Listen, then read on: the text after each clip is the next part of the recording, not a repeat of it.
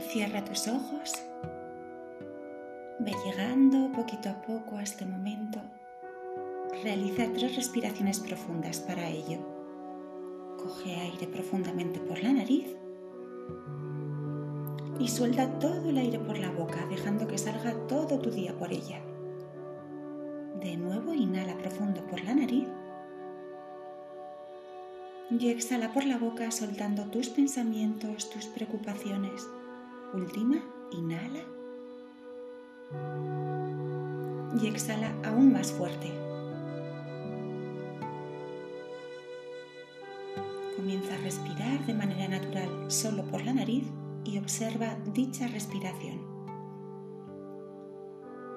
Observa si tu respiración es lenta o rápida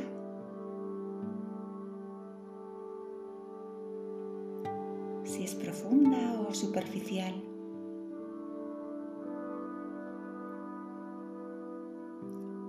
Observa cómo entra el aire por tus fosas nasales, el recorrido que hace a lo largo de tu cuerpo, descendiendo por la garganta, los pulmones, quizá hacia el estómago, y qué recorrido realiza ese aire para salir de nuevo por tu nariz.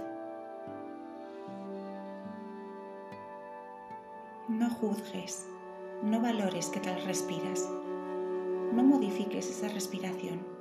Es la tuya, es la que tienes en este momento y así está bien. Solo quiero que la observes.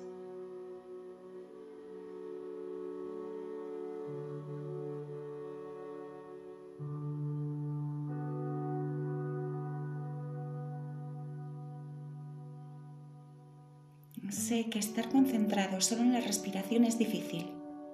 Nos vienen a la cabeza un montón de ideas, de pensamientos. Nos ponemos a analizarlos, a intentar resolverlos y nos despistamos de nuestro enfoque en la respiración. Y esto es normal. Solo con la práctica conseguiremos que esta monkey mind esté más tranquila. Quizá no logremos pararla nunca, pero si conseguimos que baje de revoluciones, que se calme un poco y de esta manera estar un poquito más presentes. Todo requiere un pequeño esfuerzo, como el de tomar decisiones.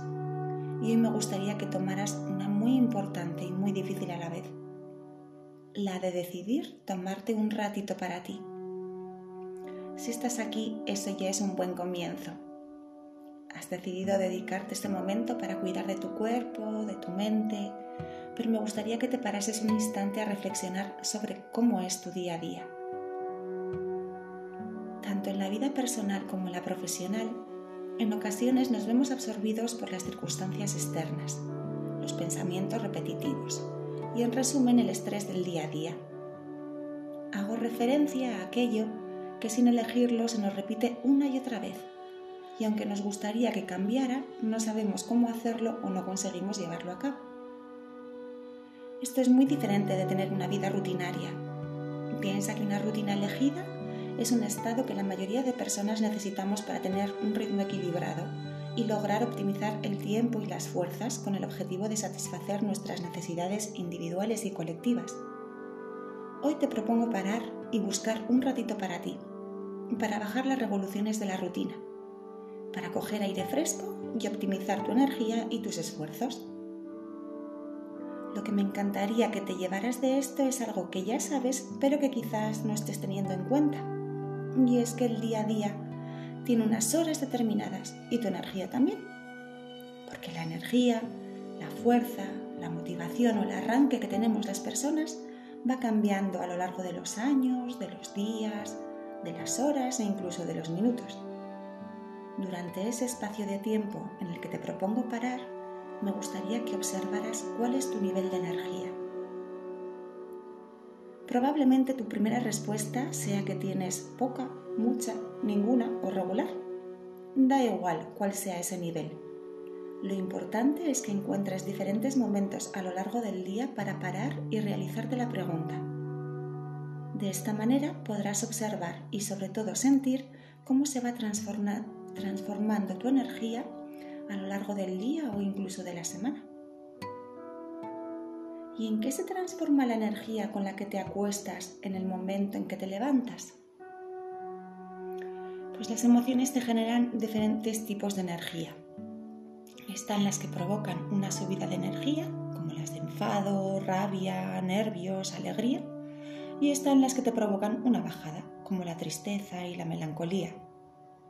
¿Sabes qué emociones te generan energía y cuáles no? ¿Sabes cómo aprovecharlas? En un primer momento una emoción puede paralizarte o generarte ganas de huir o de luchar, pero después, ¿qué haces con ella? Hay varios caminos por los que transitar con tu energía. Puedes seguir con ese pico de energía, ya sea máximo o mínimo, alimentando lo ocurrido sin salir de ello. O puedes seguir teniendo la misma energía y aprovecharla para hacer una tarea acorde con ella. Por ejemplo, si estás muy enfadado y tienes unas ganas tremendas de hacer algo, podrías aprovechar para limpiar la casa, salir a correr o realizar cualquier otra actividad que te exija un gran esfuerzo físico y consuma mucha energía. Por el contrario, si estás triste, podrías dar un paseo tranquilo. O puedes aprender a convivir de una manera más amable y cálida con tus emociones, para que no te resulten desagradables y los picos de energía no sean tan intensos. De esta forma conseguirás que tu vida sea más equilibrada y que aunque a veces hay altibajos, estos no te atrapen ni tú te dejes llevar por ellos. Así, esos picos escarpados, pedregosos, impenetrables, podrían transformarse en pequeñas montañas verdes, ligeras y accesibles.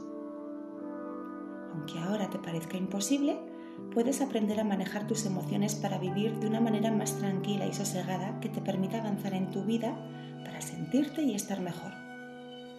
Parar un instante no significa dejar todo a un lado para coger aire fresco y volver, aunque esto también es necesario y está muy bien. Parar un instante consiste en conseguir autogestionar tu día a día sin tanto desgaste. Aprender a manejar las herramientas que te permitan vivir de otra manera y conseguir tus metas en todos los ámbitos, personal, familiar, social y profesional. Parar un instante es respirar y ver cómo estás. Estudios científicos demuestran que practicar el hábito de parar de manera rutinaria modifica tus redes neuronales y produce cambios de alto impacto en la manera de vivir. Vive sin estrés, sin tensión muscular, sin estar enfadado todo el día, sin nerviosismo, sino relajado y siendo optimista y práctico. Recuerda que el primer paso para conseguirlo es que pares y respondas a la pregunta que te he lanzado. ¿Cuál es tu nivel de energía ahora mismo? Empieza ahora a dedicarte ese ratito para ti y poco a poco verás cómo se transforma tu respuesta y alcanzas una vida alineada con lo que necesitas.